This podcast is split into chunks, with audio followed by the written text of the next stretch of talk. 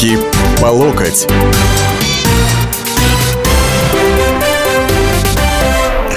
Здравствуйте, дорогие уважаемые. Это «Руки по локоть». Вторник, 16.05. Александр Гришин, ваш покорный слуга в этой студии. А, вот. Вы знаете, перед тем, как начать передачу, хотелось бы обратиться к вам вот с таким предложением. Э, в принципе, передача строится наша по тому принципу, что я выбираю а, какие-то темы, которые считаю актуальными. Вот. Да, а потом мы с вами дискутируем. Я слушаю вас, вы слушаете мое мнение, вот, приходим или нет к какому-то общему знаменателю. Вот. Но я бы хотел хотя бы некоторые из этих передач наших разнообразить по принципу либо, так сказать, свободной дискуссии, либо свободного микрофона, как хотите, так и называйте. То есть как вы отнесетесь к идее такой, чтобы передача не имела четко определенной темы в начале, или чтобы вы сами сами предлагали, допустим, эти темы, а я бы э, соглашался или нет, при этом ставя всех в известность в начале передачи о том, какие темы были и почему те или иные были выбраны или отклонены. Вот. И э, в качестве такого инструментария э, для того, чтобы э, вы, выяснить ваше отношение к этой идее, э, я бы предложил а, свой собственный микроблог. Это аккаунт профиль в Твиттере, который называется Александр Гришин Оргструк. Вот. И прошу вас туда, допустим, сбрасывать, ну, может, сейчас во время передачи можно и сюда, а так вообще в любое время сбрасывать туда свои идеи и предложения. Вот, на этот счет. Это первое. Мне кажется, что это будет э, даже э, в какой-то степени более интересным, чем вот тот формат передачи, э, который существует сейчас. Тем более, что, ну, не будем скрывать, не будем э, как там у Задорнова будет, говорилось-то, лохматить бабушку. А вот, э, жизнь, она вносит коррективы. Ты вчера еще думал о том, что э, темой передачи станет Украина. Это э, дно, ниже которого уже некуда или есть еще куда. Но тут вдруг на Э, форуме в единстве с Россией выступает наш премьер-министр Дмитрий Анатольевич Медведев и пафосно так заявляет. Мы будем отстаивать ваши права и интересы в любой точке мира, защищать от дискриминации, от притеснений со стороны местных властей, организаций, если это будет необходимо. Я хочу, чтобы вы, как и все другие граждане нашей страны, чувствовали каждую минуту, что за вами стоит стоит Российская Федерация. Страна, которая своих не оставляет. Красиво сказано. Ой, как красиво сказано. Своих не бросаем, своих не оставляем. А вот в результате, в итоге 174 человека сейчас, как минимум, находится в СИЗО Одессы, Харькова, Киева.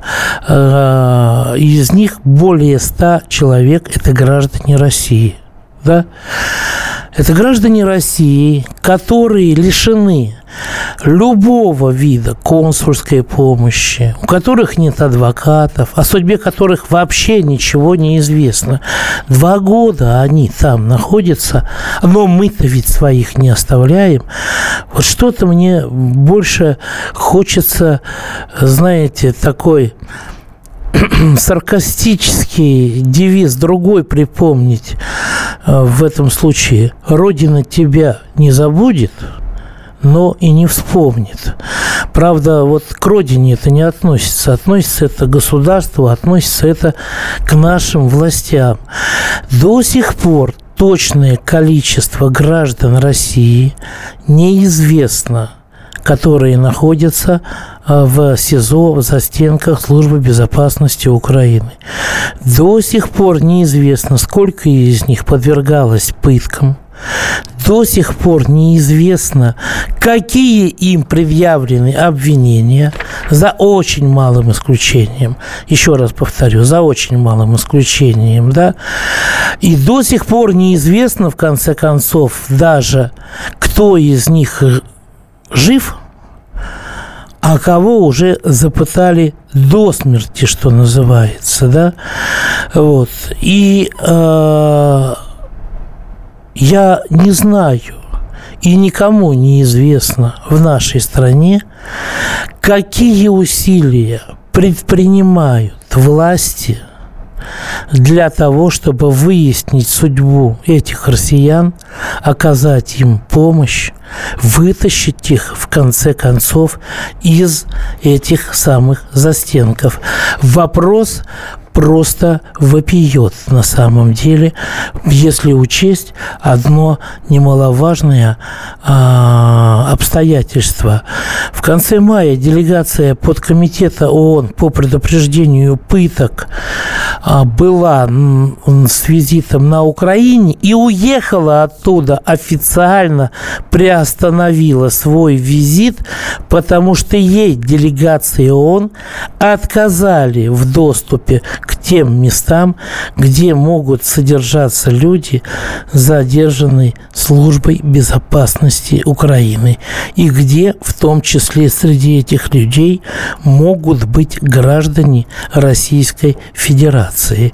Я вас уверяю, если бы хоть с одним или с двумя гражданами Соединенных Штатов Америки поступили таким же образом в любой стране, кроме тех, кто входит в ядерный клуб, а, уже столица этой страны была бы захвачена или подвергнуты бомбардировке. Уже бы там сидел лояльный американской администрации глава местного режима, и уже бы э, обсуждались вопросы выплаты компенсаций за понесенный гражданами США ущерб. Можно ли верить председателю правительства Российской Федерации, когда он бросается такими пафосными лозунгами. Можно ли верить, когда он говорит такие красивые слова после перерыва?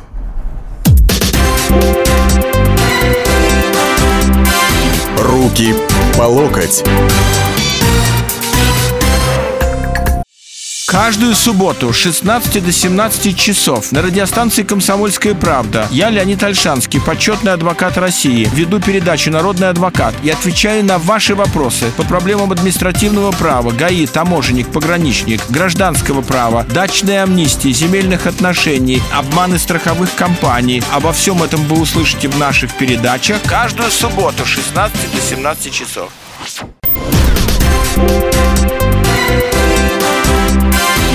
Руки по локоть.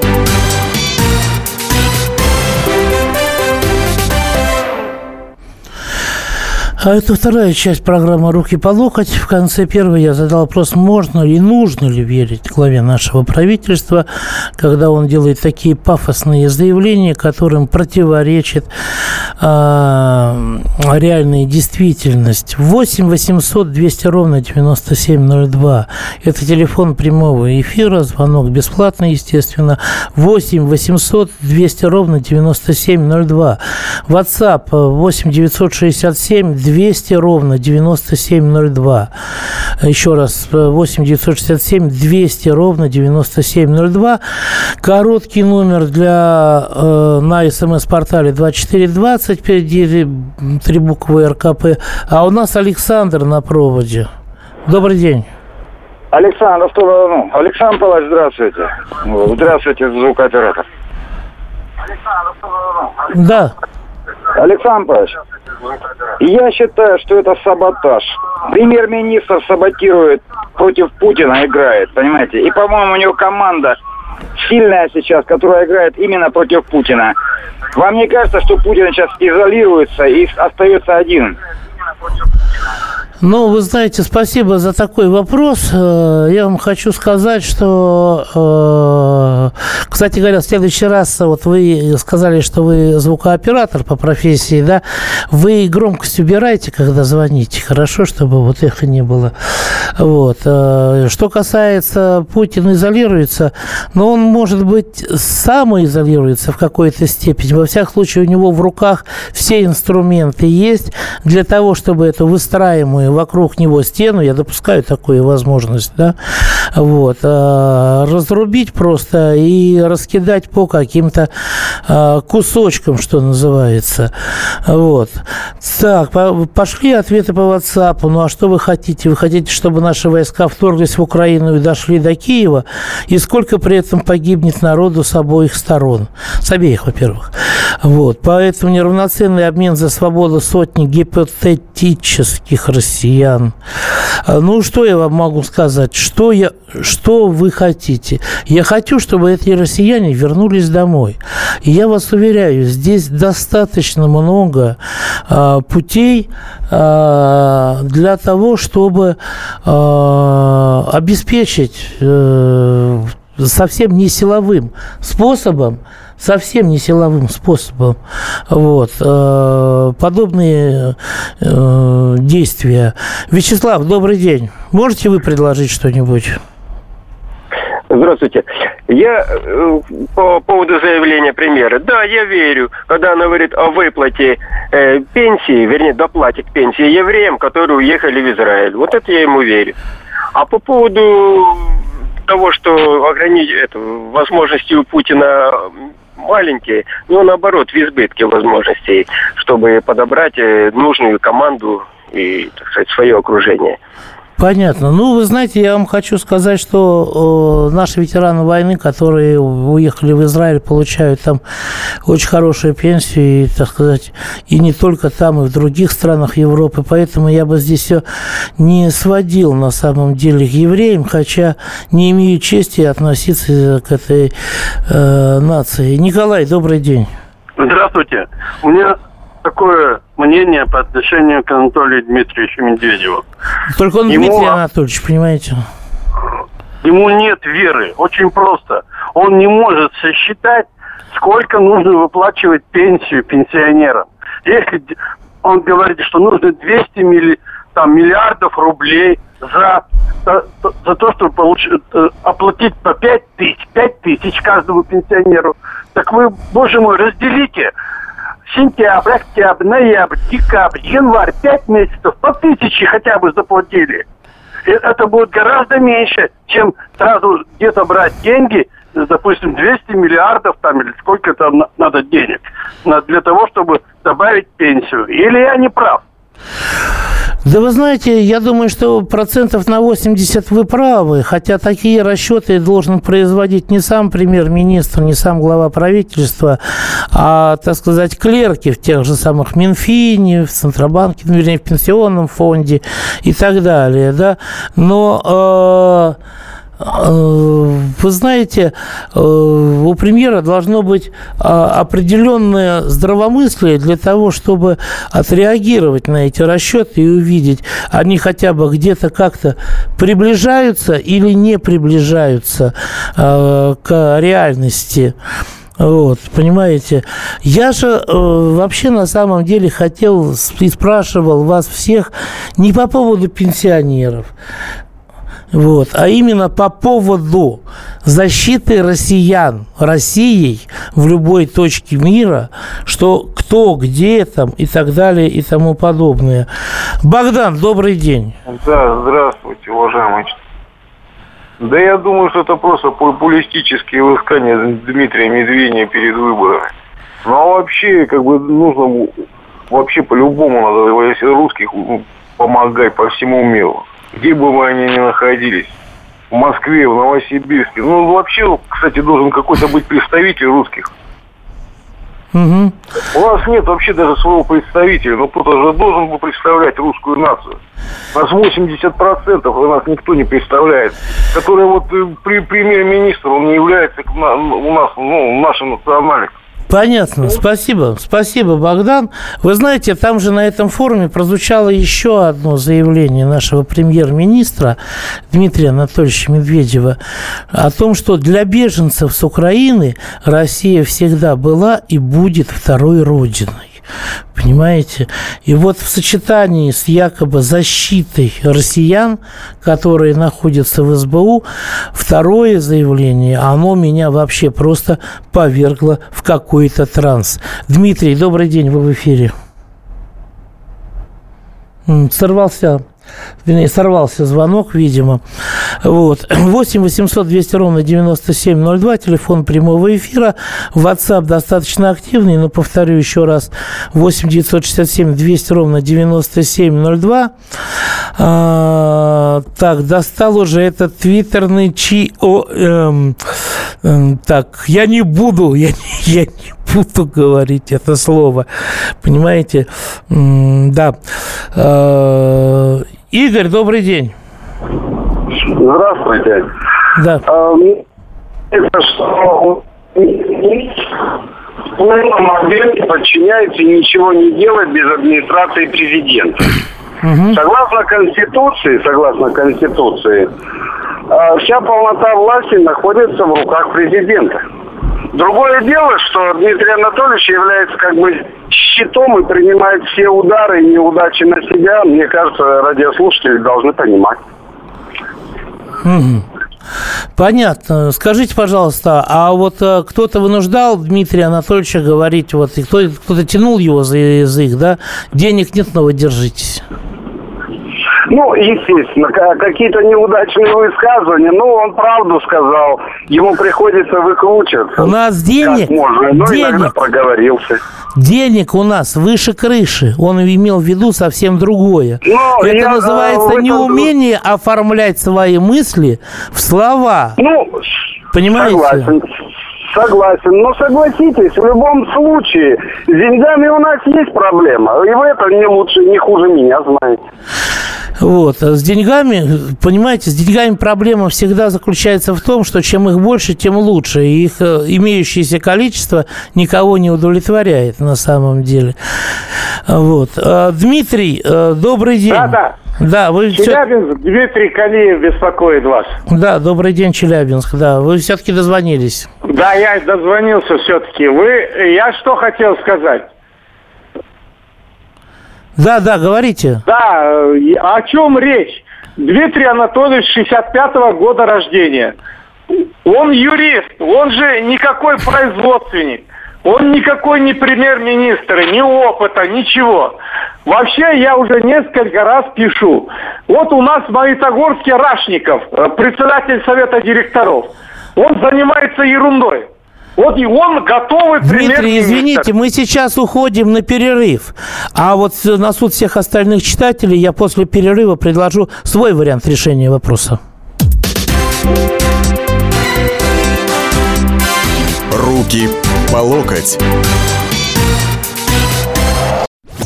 Его ждут всю неделю. На него строят планы. Его наступлению радуются. Утро выходного дня на радио «Комсомольская правда». Итоги недели и оперативные новости в прямом эфире.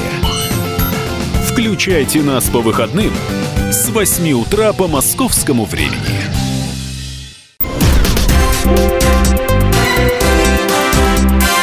Руки по локоть.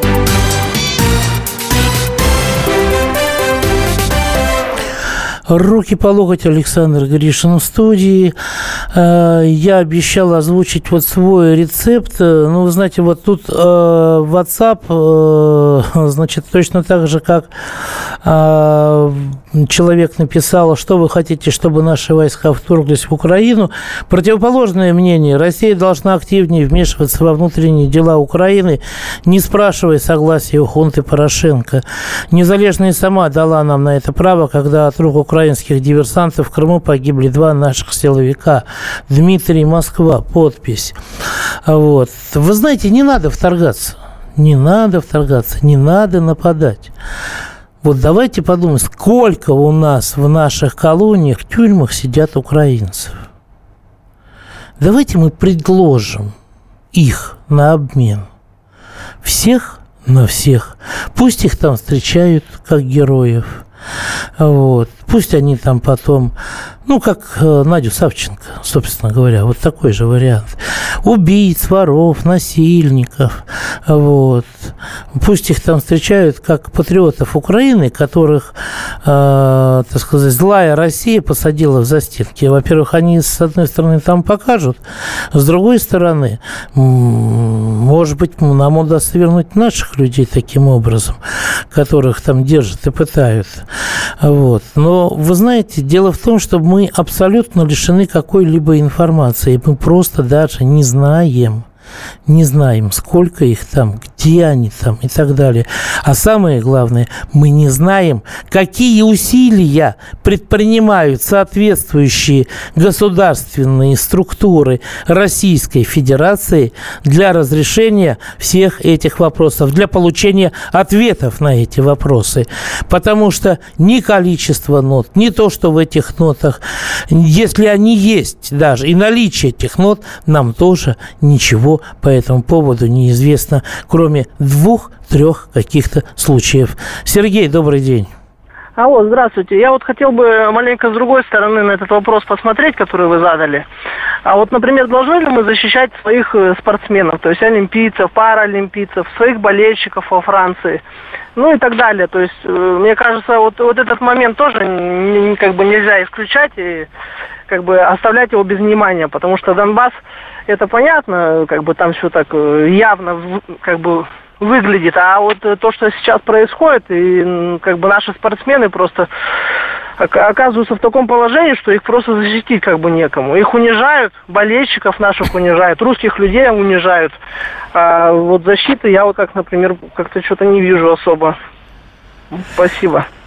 Э, понятно, спасибо. Но вы знаете, да, должны на самом деле. Судя по логике Дмитрия Анатольевича, э, так оно и должно быть, и так оно якобы и происходит, но только почему-то все время с какими-то отрицательными результатами. Пара у паралимпийцев, у которых ситуация даже еще хуже, чем у просто олимпийцев, я думаю, мы отдельно поговорим в другой раз.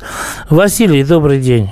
А, здравствуйте, а, уважаемый ведущий, россияне, здравствуйте. А, вы затронули сейчас очень-очень важную тему, разумеется, но почему-то вы много-много раз произнесли фамилию Медведева. А, а вам не кажется, что не, Медведев а занимается, не премьер-министр занимается этими вопросами внешней политики, и именно этим вопросом? Это, во-первых, этим занимается глава государства.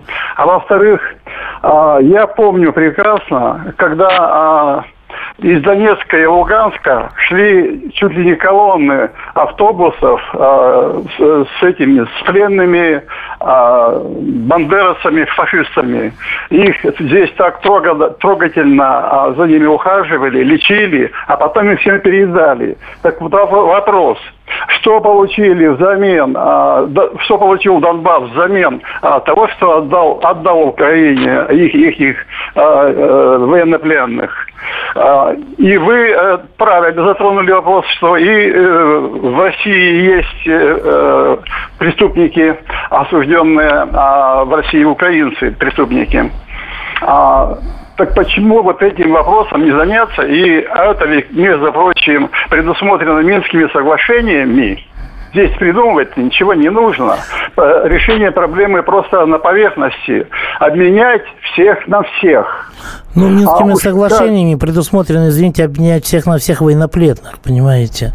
Вот. А те граждане России, которые находятся сейчас за стенках СБУ, они никакого участия в военных действиях не принимали. Они просто находились на территории Украины. Когда их захватили, их посадили, их держат, их пытают и, и не дают им возможности, э, так сказать, выйти на связь, даже дать знать о себе. Вот. Василий, спасибо большое. Я полностью согласен с вами.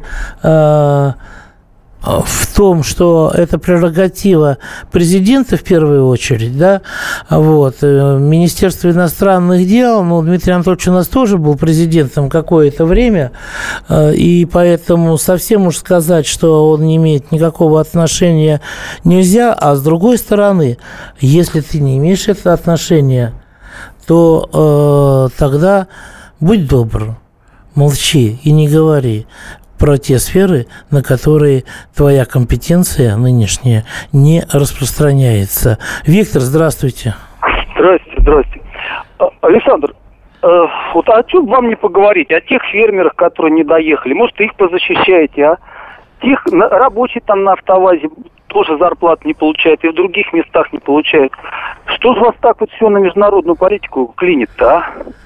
Ну, вы знаете, вообще-то потому, что я работаю в отделе политики, во-первых, да, не в отделе экономики.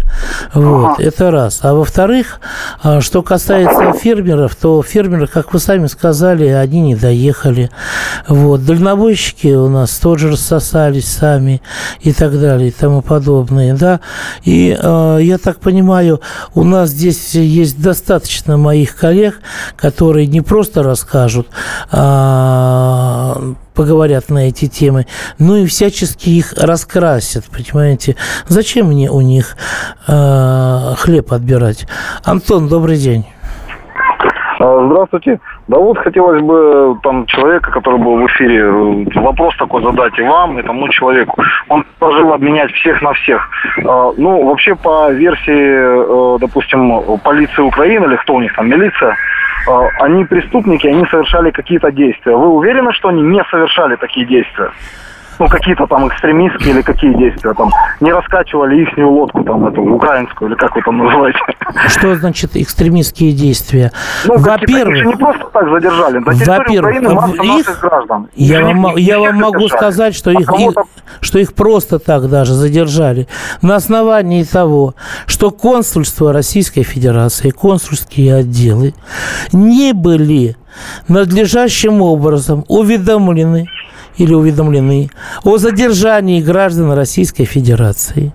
На основании того, что не было ни одной информации о том, что им предъявлены какие-то обвинения по каким-то статьям, да, вот, я могу с достаточно большой ответственностью говорить здесь, что э, никаких в данном случае преступлений они на Украине не совершили, которые касаются там сепаратизма, экстремизма, еще чего-то и прочего, пятого, десятого. Есть пленные добровольцы с Донбасса. Это совсем другая категория людей. Я веду речь сейчас не о э, добровольцах, которые воевали, э, не о тех, кого, так сказать, на поле боя взяли в плен. Я веду сейчас, вот, например, э, есть несколько граждан, как минимум пять человек, которые просто отдыхали, понимаете, отдыхали на Украине с семьями. И э, семьи вернулись без них, допустим, сюда. И семьи не знают сейчас, не владеют никакой информацией о том, а, где находятся их мужья, отцы и так далее. Вот. Так, э, про Шендеровича говорили, спрашивает Влад. Нет, не говорили. Зачем нам Шендерович? Вот, это я читаю в WhatsApp. Вы представляете, как Дмитрий Анатольевич подкидывает в топку негатива? Вы задаете вопрос по теме, а у народа настолько накипело, что минуя эту тему, которую вы предлагаете, готовы обсуждать весь негатив правительства, которое возглавляет Дмитрий Анатольевич Медведев. Знаете, ему тоже, на самом деле, не позавидуешь особо. Вот, но... А уж вы думаете, что Украина Украине нужны насильники и воры, ой, вы знаете, там сейчас любой, кто вышел из застенка российского, он местный герой и надежда и опора будущее. Ну, продолжим после перерыва. Руки по локоть. Мы живем в горячее время – Войны, падение режимов, исчезновение стран. Предсказать заранее такое невозможно.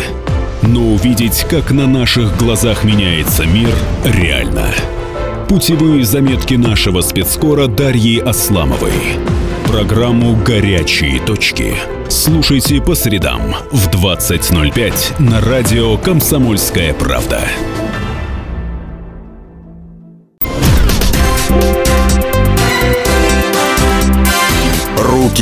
По локоть.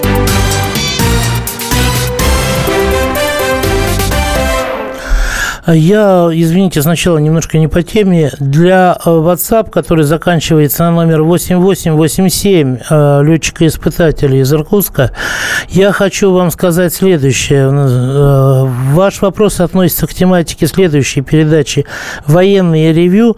Будьте добры, повторите его, пожалуйста, после 17.05, иначе, товарищи полковники, глубоко мною всеми уважаемые полковники Баранец и Тимошенко, Порошенко не прочитают ваш вопрос.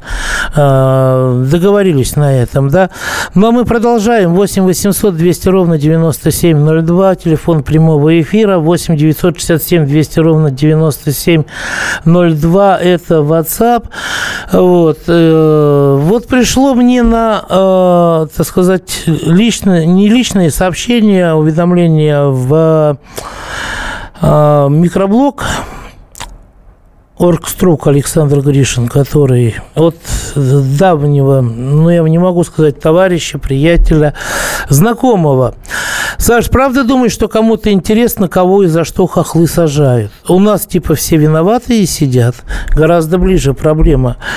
Так дело-то в том, что э, я думаю, что многим интересно, кого и за что хохлы сажают. Я бы не стал говорить хохлы, я бы стал говорить украинские власти, да, вот, параллельно отвечу э, тем самым, э, значит, на сообщение, причем тут народ Украины, или вы сторонник того, чтобы чубы трещали. Э, народ Украины здесь, безусловно, причем виноваты здесь украинские власти, те, которые сами являются э, руководителями органов власти на Украине, советники этих глав и руководителей и так далее и тому подобное.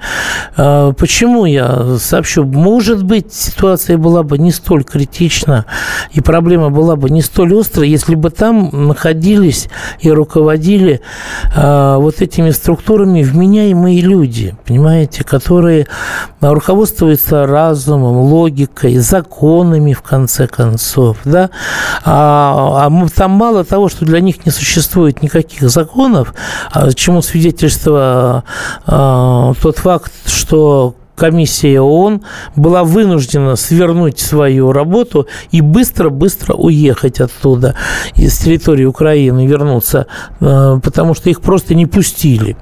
Э, так они еще и неадекватно оценивают э, то, что происходит и в их стране, и вокруг. Ну, как вам такое заявление от достаточно ответственного лица о том, что Украина сейчас играет главную определяющую роль в... Э, в чем вы думали? В предвыборной кампании США.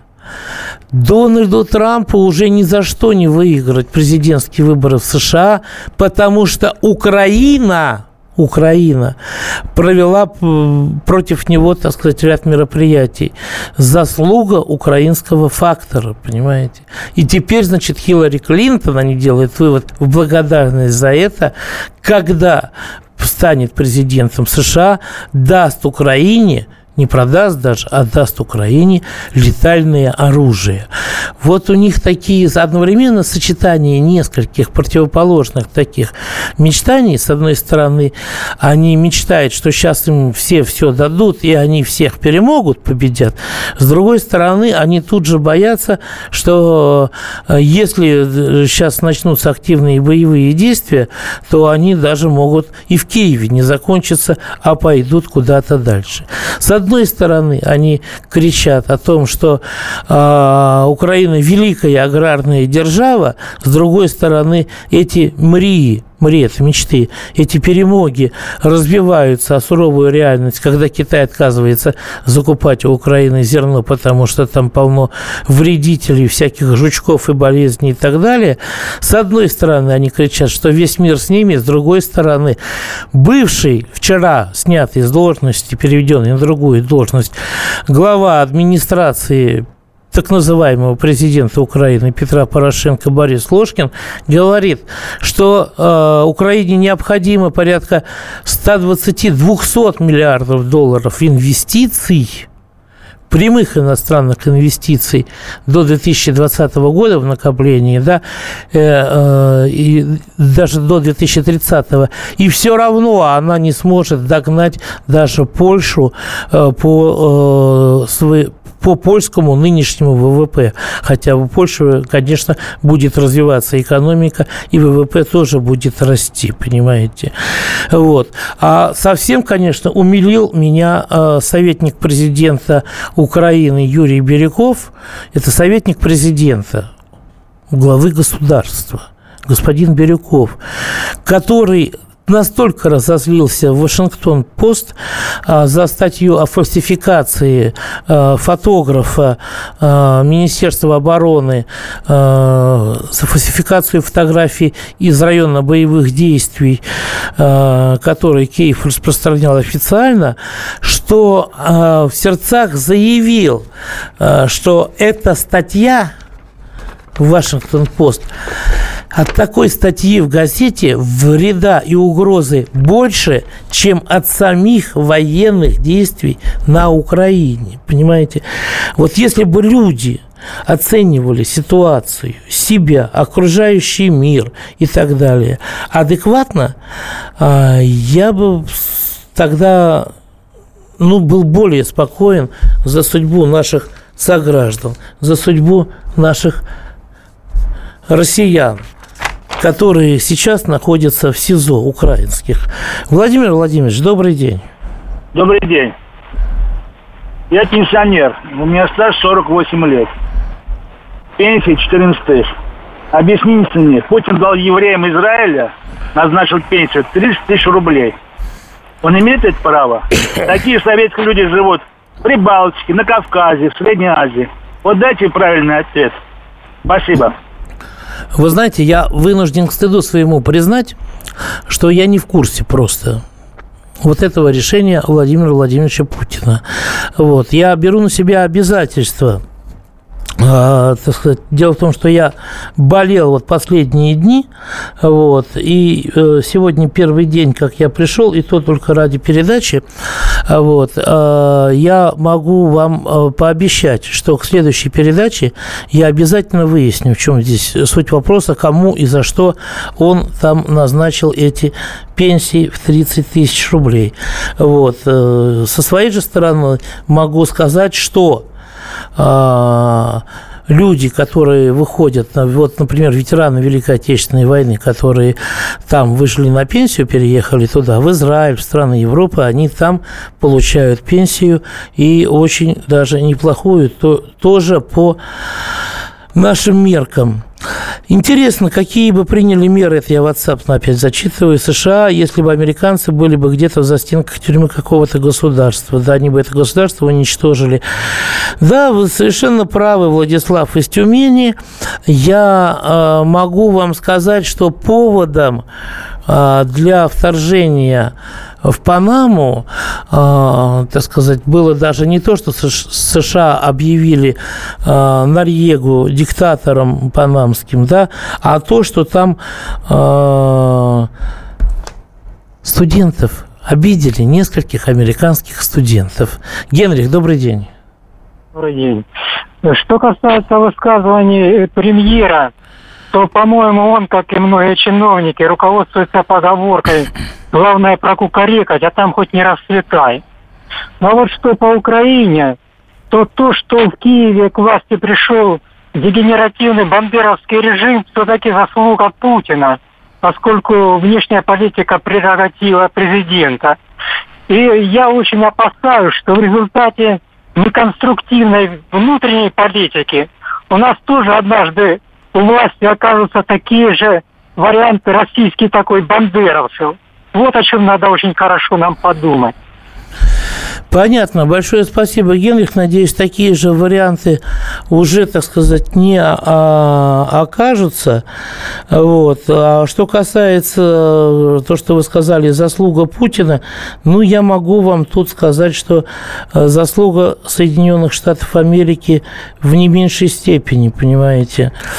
Вот. Э, и э, не только заслуга, но и победа их, что уж там скрывать. Вчера в Ютубе смотрел интересное видео, как Путин отчехвостил губернатора какого-то очень жестко и сказал ему, вы либо следите там за своим хозяйством, либо следите за тем, что говорите. Так вот, по-моему, пора уже обратить внимание на то, что вещает премьер, и остудить его, причем прилюдно, чтобы люди видели Владимир Ростов. Вы знаете, ну да, чтобы наши слова совпадали с нашими делами. Ну и э, вот уже из серии «Свободный микрофон». Александр, когда, на ваш взгляд, в нашей стране закончится дурдом, начавшийся в 91-м? Вы знаете, когда у нас полумеры закончатся, на мой взгляд, со стороны власти. На этом сегодня все. До следующих встреч. Руки по локоть.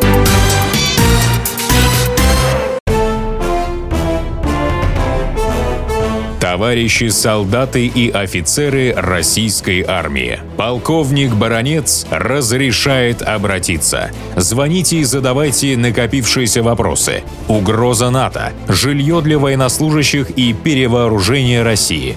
Обо всем этом Виктор Баранец знает лучше других. Программу «Военный ревю» слушайте по будням с 5 вечера по московскому времени.